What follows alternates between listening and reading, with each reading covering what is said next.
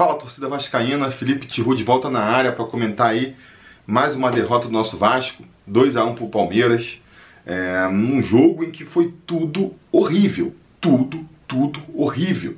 O Vasco, o time do Vasco foi horrível hoje, mas não só ele, né? A arbitragem foi péssima, terrível.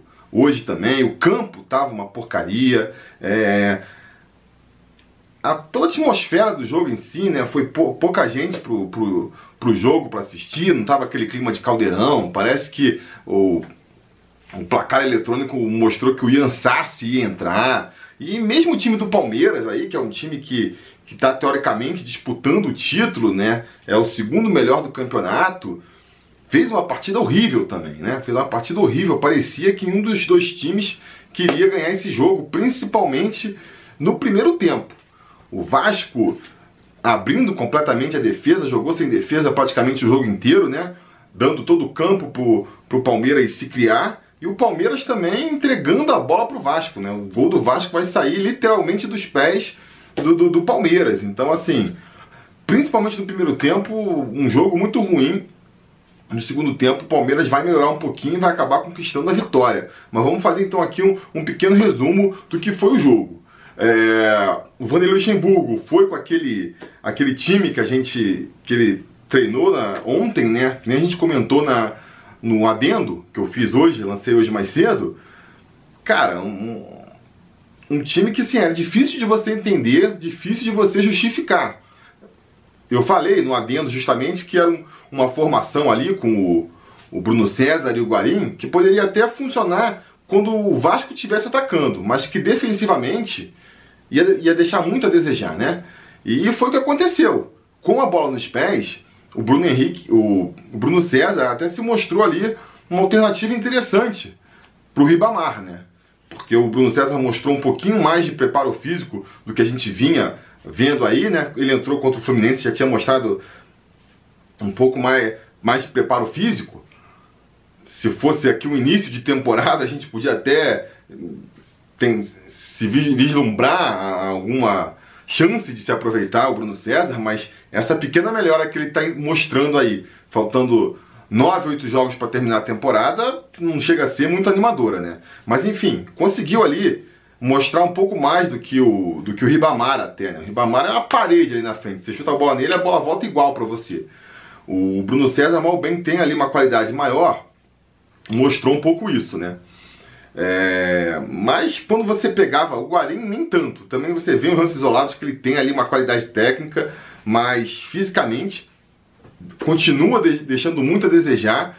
E vale a mesma reflexão que pro, pro Ribamar, pro, pro Bruno César, né? É, se fosse o início de temporada, dava até pra gente tentar se empolgar mais. Faltando agora sete jogos para terminar a temporada, é de se perguntar se a gente vai conseguir ver é, o Guarim entregando metade do que a torcida esperava que ele pudesse entregar quando ele foi contratado.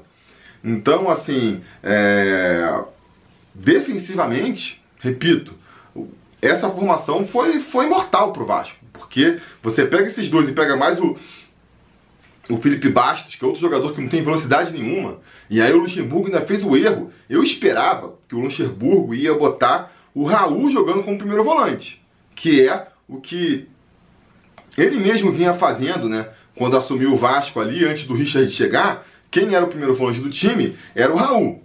Ele rende melhor como segundo volante, mas na ausência de um primeiro volante ali de ofício, era ele que tinha que ocupar aquela vaga ali. Não foi. É, botou o Felipe Bastos, e o Felipe Bastos, isso também eu falei no preleção sobre Vasco, né, cara? É, o Felipe Bastos ele pode ser até interessante, dependendo da circunstância do jogo e dependendo principalmente da posição onde ele joga. Se ele joga mais lá para frente, terceiro homem do meu campo, de preferência, porque ele marcando, ele deixa muito a desejar. Ainda mais marcando como primeiro homem ali, né, do, do meio campo. Um cara que tem que ter aquela velocidade lateral que ele não tem. Então, o, o, o Palmeiras fez a festa em cima dele, porque o cara vem na velocidade, ele é um poste parado assim. O atacante só tem a dificuldade de escolher se vai passar pela esquerda ou pela direita, porque passa de qualquer jeito. É, e a gente viu isso, né? Então ele já é um, um primeiro volante ruim completamente desprotegido, porque os caras que podiam estar ali na frente fazendo combate não aparecem, né? Que é o Guarim e, e o Bruno César. Aí que fica mais exposto ainda. E aí eu repito, primeiro tempo a gente viu isso, né? Se você for pegar, foi um tempo, primeiro tempo muito ruim, muito ruim tecnicamente.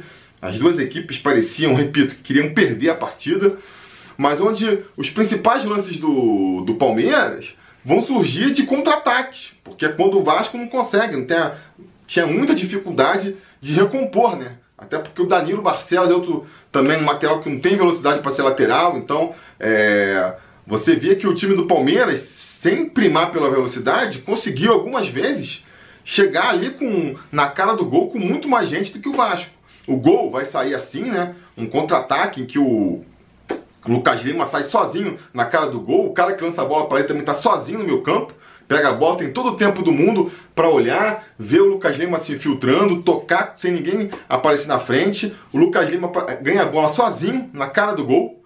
O Fernando Miguel ainda vai fazer uma defesa ali bem milagrosa, só que a bola sobra de novo no pé do, do Lucas Lima ele faz 1 a 0 Ali, o gol saiu, acho que, sei lá, com uns 15 minutos de jogo, já parecia impossível do Vasco virar aquela partida. Já falei, cara, é, vamos perder esse jogo, porque o Vasco já não mostrava nada, nada. Aí, é, o, o, Palmeiras vai fazer o favor de dar um gol pro Vasco, uma jogada pela direita ali entre o Pikachu, Pikachu e o Rossi. O Rossi chega na linha de fundo, cruza pro, pra, pra área, mas não tinha ninguém do Vasco. Tinha um Marrone ali, cercado por dois zagueiros, mas felizmente um deles lá, o Mike, resolve botar ah, o pé na bola, dá uma chapada linda pro gol. Né? Se ele fosse atacante, seria um belo gol. Empata tudo, um a um. É... E o primeiro tempo vai continuar aí nessa toada. Se você for ver, um outro grande lance do, do, do Palmeiras vai ser um outro contra-ataque puxado ali também pela esquerda, né? Justamente nas costas do Barcelos.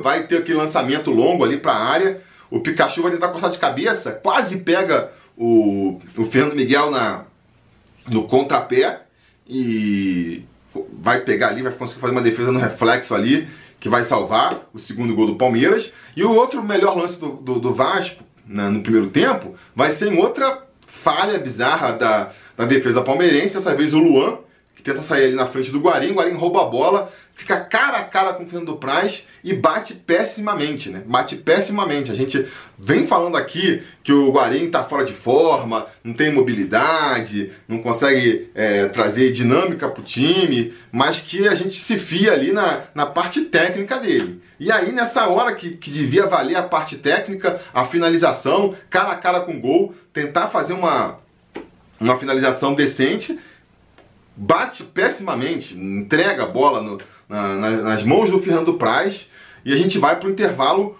é, com esse 1 a 1 No segundo tempo, o Palmeiras vai botar alguns titulares de volta, vai botar o Dudu, vai entrar com o o jogador que fez o gol lá, tu me esqueci o nome dele agora, é Luiz, esqueci o nome dele, enfim, é... e vai melhorar um pouco, né? Vai melhorar um pouco, vai conseguir ganhar um pouco mais de, de, de qualidade, mesmo assim vai perder muito gol na cara. O Palmeiras podia ter feito o, o segundo gol muito antes. Vai ter bola ali sobrando sozinha pro atacante na, na, na, na beira da área, que vai chutar pra, por cima, vai bater mal. O próprio. Cara, esqueci o nome dele, na minha boca aqui, agora esqueci. Vou chamar de Luiz aí, né? É, vai, vai receber uma bola sozinho, livre na pequena área para cabecear, vai cabecear no próprio pé vários lances que poderiam ter, ter já aberto o placar e não vai conseguir. Vai conseguir fazer isso só aos 30 do segundo tempo, né? Um lance ali que também, num primeiro momento, eu achei que tinha sido falta clara, porque você vê o, o atacante do Luiz Antônio, né? Acho que é o Luiz Antônio, sei lá. É, ele, ele recebe a bola entre três zagueiros do Vasco e de repente sai na cara do gol. E aí o, o Danilo Barcelos cai e tal. Parece no primeiro momento que houve uma falta mesmo. Muita gente acha até agora que houve falta. Eu vendo o replay, sinceramente, acho que não houve. Ele botou o pé na frente da bola ali, mas botou muito antes do Danilo Barcelos. O Danilo Barcelos chega completamente atrasado no lance, sabe? Vai chutar ali o pé do, do atacante do Palmeiras quando o pé dele já está completamente fincado no chão. É, o Danilo Barcelos.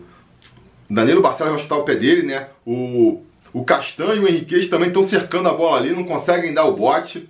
Enfim, vai sair o gol do, do Palmeiras, um gol que estava super maduro já, super maduro. O Palmeiras não conseguiu abrir esse placar antes por abrir não, mas retomar a vantagem da partida por total incompetência do Palmeiras, né? Total incompetência. Eu sinceramente não sei ali se o Palmeiras é... eu sei que já, já vinha jogando mal aí, né? Vai, ganhando jogos aí meio que na sorte, sorte. Mas eu pergunto até para os palmeirenses aí que, que acompanham aqui o canal, que eu sei que tem alguns, ele vinha jogando tão mal que ele jogou hoje, que aí realmente é um milagre. É um milagre, ainda tá aí é, com uma, uma, um aproveitamento tão alto jogando essa bolinha que jogou hoje aí. Jogou bem mal o Palmeiras também, né? Enfim, vai sair ali com o. Sai na frente do placar então, retoma a vantagem no placar. Pouco tempo depois, o Castan vai ser expulso ridiculamente, perdendo a compostura completamente, né? Não pode, por mais que a situação do, do jogo tivesse tensa, o juiz estivesse colaborando, Cara, é o capitão, é o líder, é teoricamente a voz da experiência dentro de campo, não é ele que tem que ser o cara que vai dar o, o faniquito que vai ser expulso. Ele é o cara que tem que ter a cabeça no lugar, tranquilizar o resto do time. É, isso não resolve nada, só atrapalha, né?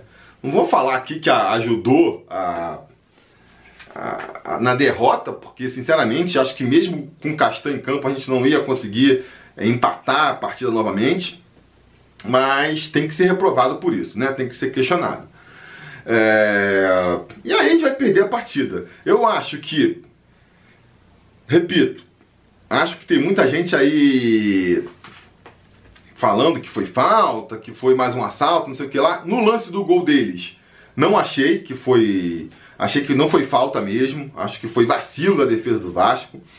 É se a gente for querer botar aí é, culpa no juiz por alguma coisa, eu acho que a gente pode culpar muito mais o, modo como ele conduziu a partida, confuso demais, apitando errado, demorando para tomar as decisões, né? Isso pode ser parcialmente aí é, motivação para o time do Vasco ter ficado irritado com o passar do tempo. O, Leandro, o Leandro Castan que foi expulso, o Rossi estava também pedindo para ser expulso.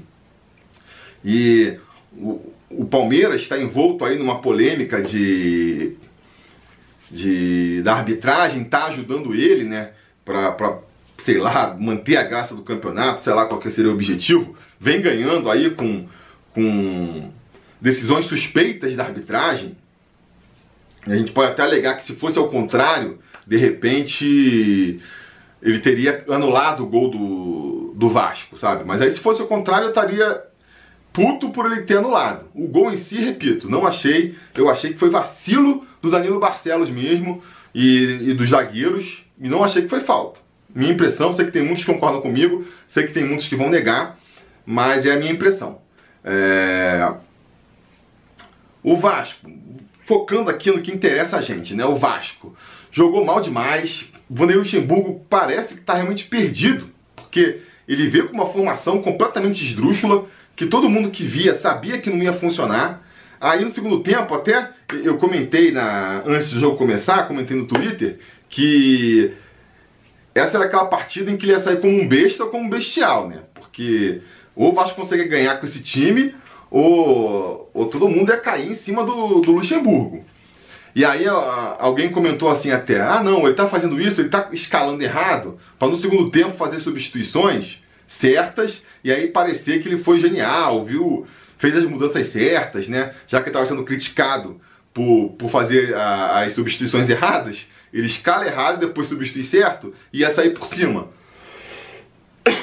Até uma boa teoria, mas que não se confirmou, porque as substituições dele foram ruins, né? Foram ruins. Começou primeiro tirando o Bruno César para botar o Thiago Reis, mais uma vez pouco apareceu em campo, estava até discutindo lá no, durante o jogo sobre a questão do Thiago Reis. É, acho que é um garoto que tem potencial, que pode ser melhor aproveitado, mas diante, é, nesse esquema tático que o, que o Vasco tá, tem trabalhado aí, é, não vai funcionar, porque ele é um jogador de arremate. Ele é um cara que tem que receber a bola ali na frente em condições de finalizar, de preferência de primeira, porque essa é a grande qualidade dele.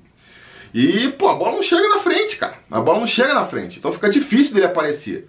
Acho até que ele contra, entrou contra o Fluminense, entrou agora também, e tá mostrando mais mobilidade, mostrando uma evolução. Que bom, mas com esse time do Vasco aí, jogando desse jeito que tá jogando, acho difícil dele, dele se criar.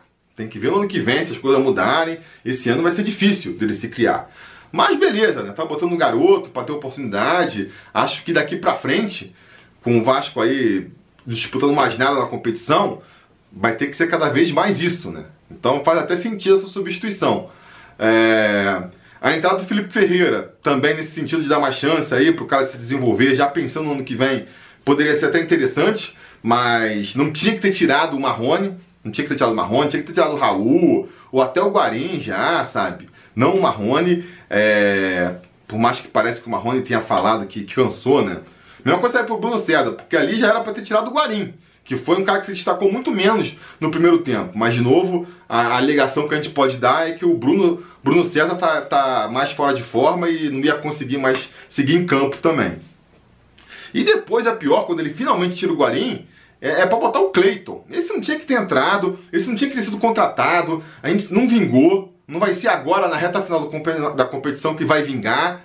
O Vasco não vai tentar renovar com ele, então desiste. Cleiton, foi um erro, a gente errou, não tinha que ter trazido, paciência, vai curtir aí a sua vida, vai curtir o Rio de Janeiro até o final do ano e dá chance para um moleque da base, pro PEC, pro Vinícius, para quem você quer que. Até pro Ribamar, que teoricamente tem contrato por mais um ano com o Vasco, faria mais sentido do que tentar dar mais uma chance pro Cleiton. Então, mais um erro craso aí do Luxemburgo, que parece completamente perdido, completamente perdido. Eu acho que o Vasco. É... A, a tranquilidade do Vasco é pela, pela pontuação que ele, que ele já somou até aqui, né? 39 pontos dá uma tranquilidade, porque se você pega, a gente conseguiu aí 38 pontos, a 37 pontos, algumas rodadas atrás, e a gente conseguiu ali, quando a gente ganhou do Internacional, a gente abriu 9 pontos de distância, né? É, do rebaixamento contra o Inter. Depois já passamos aí quatro rodadas sem, sem ganhar e ainda assim estamos a 8 pontos do rebaixamento. Fluminense vai jogar amanhã ainda, CSA vai jogar amanhã ainda, mas são dois jogos difíceis, né? Vão jogar fora de casa, o Fluminense vai jogar contra é, o São Paulo. Pode ganhar, mas assim, a tendência é que essa distância se mantenha. Então, é, isso dá uma tranquilidade aí de que o rebaixamento não vai vir, mas é, precisa melhorar, né? O Vasco precisa melhorar porque está muito perdido, vai, vem piorando, vem piorando a cada rodada, essa é a verdade. Teve aí a desculpa justificativa dos desfalques, né? Com certeza a ausência do Richard e do Bruno Gomes atrapalha bastante na hora de montar o meio campo. É, o Henrique vinha mal ou bem em uma boa fase ali, o Barcelos entrou mal demais hoje. Mas, cara, dentro ali das limitações, no que o, o Vanderlei podia é, criar, escolheu mal demais, né? É, não sei o que bateu na cabeça dele para formar esse meio campo. Já era para ter entrado com o, o, Felipe Ferreira no primeiro tempo, ou então até mesmo o Marco Júnior. Alguma maneira de compensar. A gente já sabia que ia ter um, um meio campo frágil, porque não poderia escalar nem o Bruno Gomes, nem o Richard.